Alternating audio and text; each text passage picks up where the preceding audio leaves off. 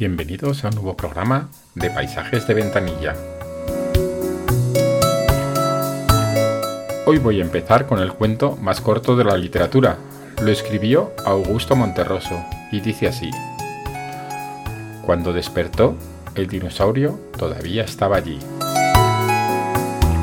Un cuento que parece escrito al revés, es decir, te deja muchísimas páginas para que las puedas ir rellenando tú en tu cabeza. ¿Quién despertó? ¿Dónde estaba? Porque había un dinosaurio. Prepárate porque esto empieza ya.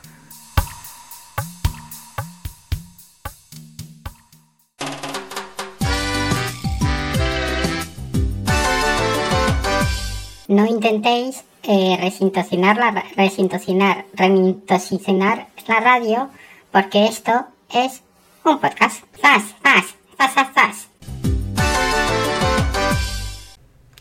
Y ahora vamos a hacer un viaje, un viaje a Sudamérica. Nos vamos a Chile para buscar esos pueblos con esos nombres que tanto nos gustan. Así que pasamos a la sección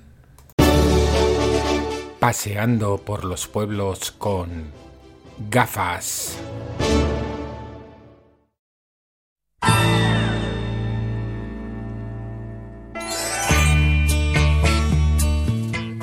Y el primer pueblo se llama Peores Nada. Está en la región de Chimbarongo. Cuenta la historia que en el siglo XIX había una familia muy poderosa en la región y que tenía en propiedad muchísimos terrenos. Tras el fallecimiento de los padres, los hijos recibieron una herencia. Y resulta que la hija pequeña, Eulalia Sánchez Echegaray, cuando se enteró del terreno que le había tocado, visiblemente defraudada, pronunció la frase peor es bueno.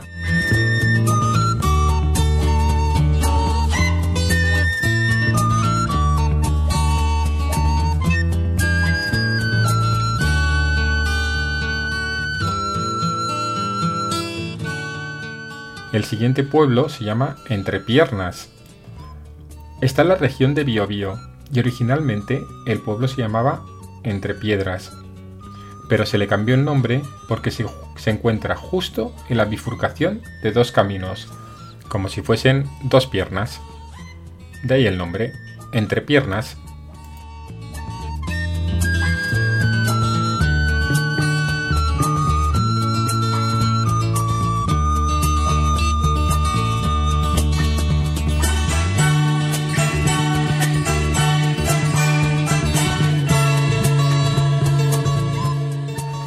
Seguimos en la misma región, la región de Biobío, donde se encuentra otro pueblo que se llama Purgatorio.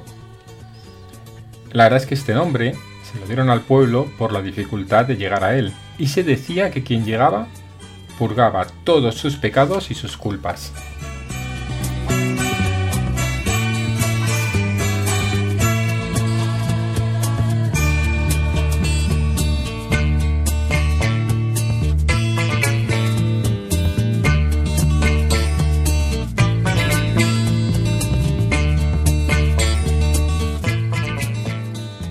Y ahora nos movemos a la región de Mayoa, donde se encuentra un pueblo que se llama Sal si puedes. El nombre viene dado porque para entrar en el pueblo había que pasar atravesando el río Claro una pasarela por donde solo podían circular peatones y bicicletas. Incluso cuando el cauce del río crecía, era imposible pasar a través de él. Pero en 2016 se inauguró un puente de mayor anchura por donde ya pueden circular hasta los coches.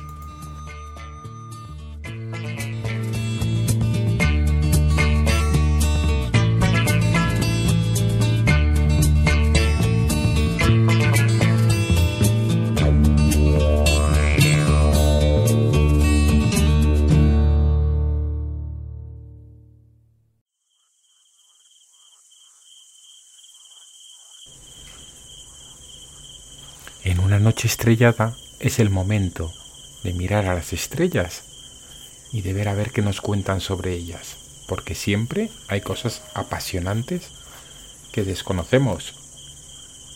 Y en este caso nos van a hablar de las constelaciones. Con todos ustedes, Pepe de las Estrellas.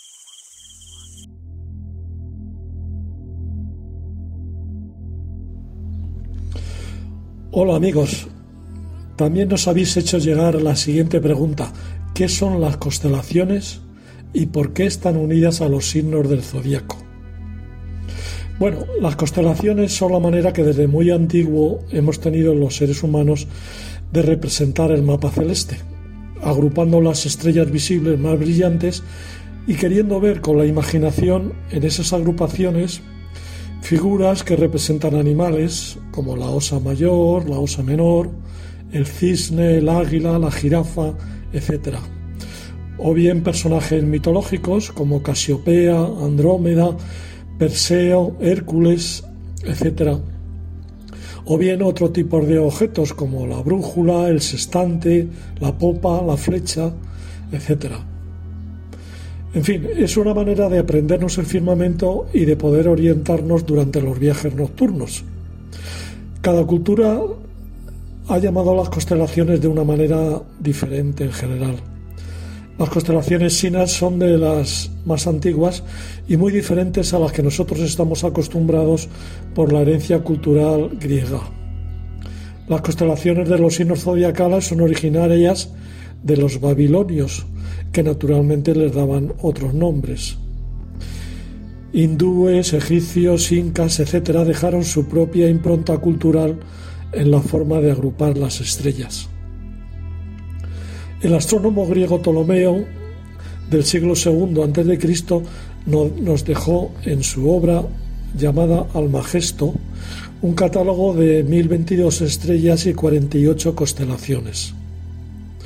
Posteriormente, con la colonización del hemisferio austral por los europeos a partir del siglo XVI, se fueron añadiendo nuevas constelaciones y llegaron a ser más de un centenar, hasta que finalmente la Unión Astronómica Internacional en el año 1930 fijó el número de las constelaciones en 88 y además estableció las demarcaciones celestes de cada una de ellas. Las constelaciones zodiacales son también agrupaciones de estrellas en las que hemos a las que hemos dado un nombre y una representación imaginaria, Aries, Tauro, Géminis, Cáncer, Leo, etc. Así hasta 12 constelaciones. Y que indican el camino que sigue el Sol en la bóveda celeste a lo largo del año. Naturalmente no es el Sol el que se mueve de esa manera, sino la Tierra en su movimiento de traslación o giro a su alrededor. Ese camino aparente del Sol se denomina eclíptica y por él también transitan los planetas en su respectivo giro alrededor del Sol. La idea de demarcar la eclíptica en sectores proviene de los babilonios y egipcios, pero la forma y denominación tradicional que usamos ahora en Occidente actualmente proviene de los griegos. A esta forma tradicional de doce constelaciones zodiacales habría que añadir dos más por las que también pasa el Sol, que son la constelación de Ofiuco, el portador de serpientes, y la de Cetus, la ballena, por las que también pasa eh, el Sol, aunque brevemente en este último caso.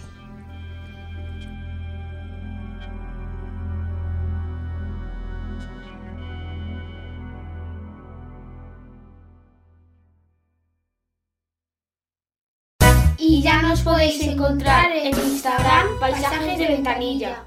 Y a continuación, el capítulo cuarto de nuestra radionovela ¿Qué ha pasado con la Nutella?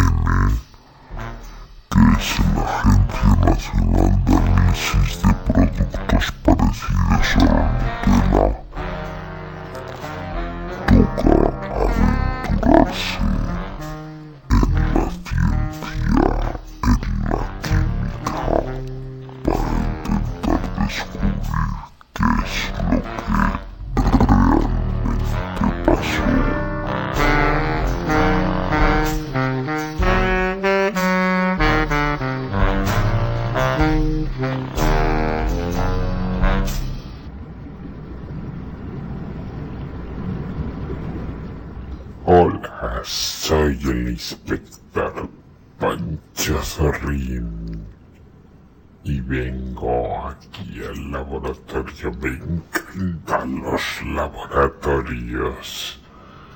A ver las muestras de la Nutella.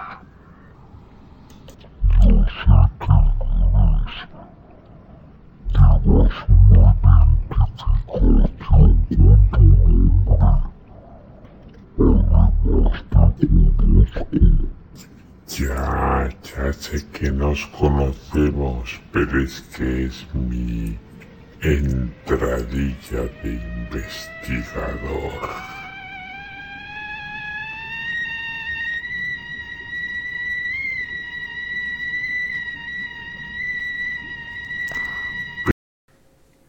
Y en la sección musical de hoy tenemos a Rita Pavone. Rita Pavone era una cantante italiana de los años 60, con el pelo pelirrojo que le hizo apodarse Pel di Carota, que significa traducido pelo de zanahoria. Y vamos a escuchar un twist. El twist era un baile que se, que se extendió en los años 60, que consistía en mover las caderas y las piernas de manera muy alegre y muy desenfadada. Así que vamos a escuchar a Rita Pavone con su Ballo del Matone.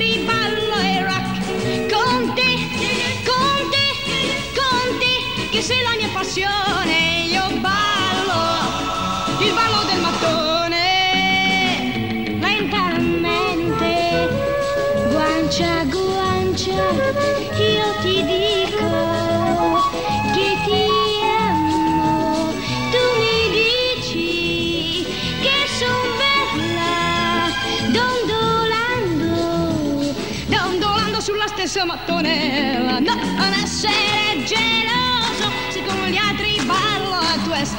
Non essere furioso se con gli altri ballo il rock. Conti, conti, conti, che sei la mia passione.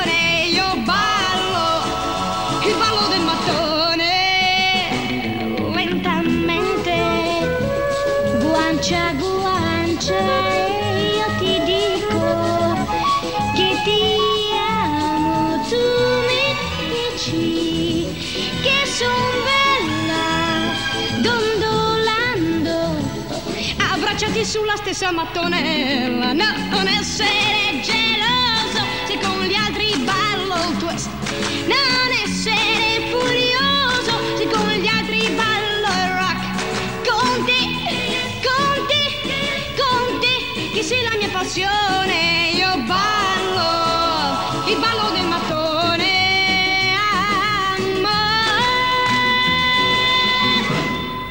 No dejes de mirar por la ventanilla. Y a continuación... Las noticias de PDV. Un niño de 12 años se pone a dibujar billetes de 20 euros y realiza las mejores falsificaciones jamás vistas. Conectamos con la casa, donde está el abuelo y el neto artista. Pues nada, aquí estamos con mi nieto, que está pintando los billetes. El caso es que a mí me gustaría que pintase más unos amarillos, pero a él le gustan los azules, que son los de 20, pero a mí me gustaría que probase ya con los de con los amarillos, que son los de, cin- los de 200. Me gusta mucho pintar. Abuela, déjame pintar, que me estás molestando. Oye, ¿podría pintar los de 5, que son muy bonitos? No, no, de los de 5 nada, tú sigue con los azules, que son los más bonitos. Bueno, los amarillos sí que son bonitos. ¿Por qué no te pones con los amarillos también? Es que los azules me recuerdan al mar, al cielo, al algodón de azúcar. Y ahora vamos a conocer la opinión de uno de los mejores falsificadores de la historia, el famoso Armando a distancia. Ese niño está haciendo una auténtica obra de arte. De, todo el tiempo que llevo yo falsificando, no he visto una cosa mejor, de calidad y con más detalle que esa. Yo creo que debería de estar expuesta incluso en museos, porque para mí este niño es, eh, es una obra magnífica. Es el equivalente a lo mejor a la Mona Lisa en los billetes. No se ha visto una cosa igual, la verdad. Es una cosa que estoy totalmente fascinado y estoy esperando a ver cómo se le da la del de 200 porque si se le da igual de bien, pues eh, digamos que este niño tiene muchísimo futuro, claro, muchísimo futuro. Y también tenemos el testimonio de los fruteros que viven debajo de la casa de los abuelos, donde normalmente el abuelo va a hacer sus compras diarias. Sí, compran aquí normalmente eh, con billete de 20, sí, es lo normal. No, no sabía que le había dibujado al niño, pero bueno, cada vez que lo compra con un billete de 20, pues nosotros, como es un dibujo del niño, pues los tenemos colgados en, pues en el frigorífico con lo- los imancitos, como todos los dibujos de los niños. Eh, pero sí, sí, está muy, está muy bien, muy bien. Y hasta aquí las noticias de PDV. Devolvemos la conexión. Nos vemos en el próximo noticiero.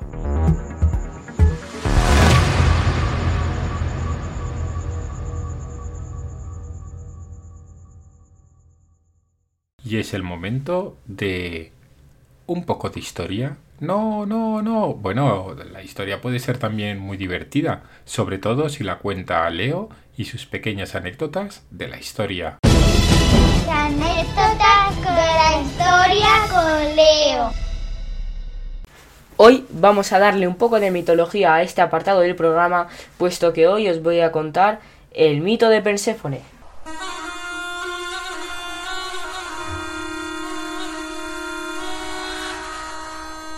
Perséfone era la hija de Zeus y de Demeter, la diosa de la naturaleza, agricultura y cosecha. Pero mientras un día Perséfone estaba en el campo recogiendo flores, es raptada por el terrorífico Hades, que es el dios del inframundo.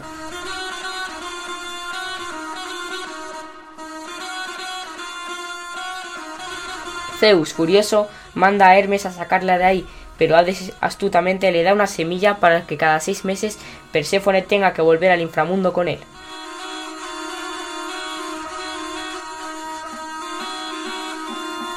Es por esto que en primavera y verano hay más luz y la naturaleza tiene colores más vivos, porque Demeter está con su hija Perséfone, y en invierno y otoño todo está más oscuro y menos colorido, porque la diosa Demeter está triste por la ausencia de su hija que vuelve con Hades al inframundo.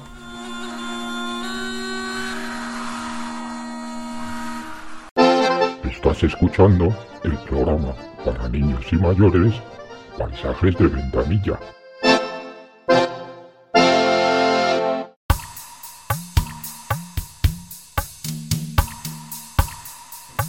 Y esto ya ha terminado. Pero vamos a terminar como hemos empezado. Empezamos con el cuento más corto, aunque en realidad es el cuento más corto y más conocido, porque hay otro de Luis Felipe Lornelli que se llama El emigrante, que es aún más corto, que dice así, ¿olvida usted algo? Ojalá.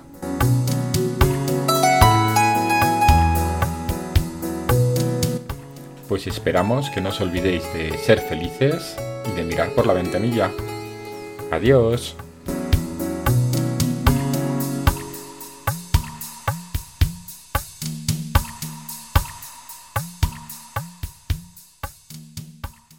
Oye, ahora que no nos oye nadie, que, que Antonio, Antonio Banderas, sigue sin venir, ¿eh? Pero yo creo que no se ha dado cuenta nadie.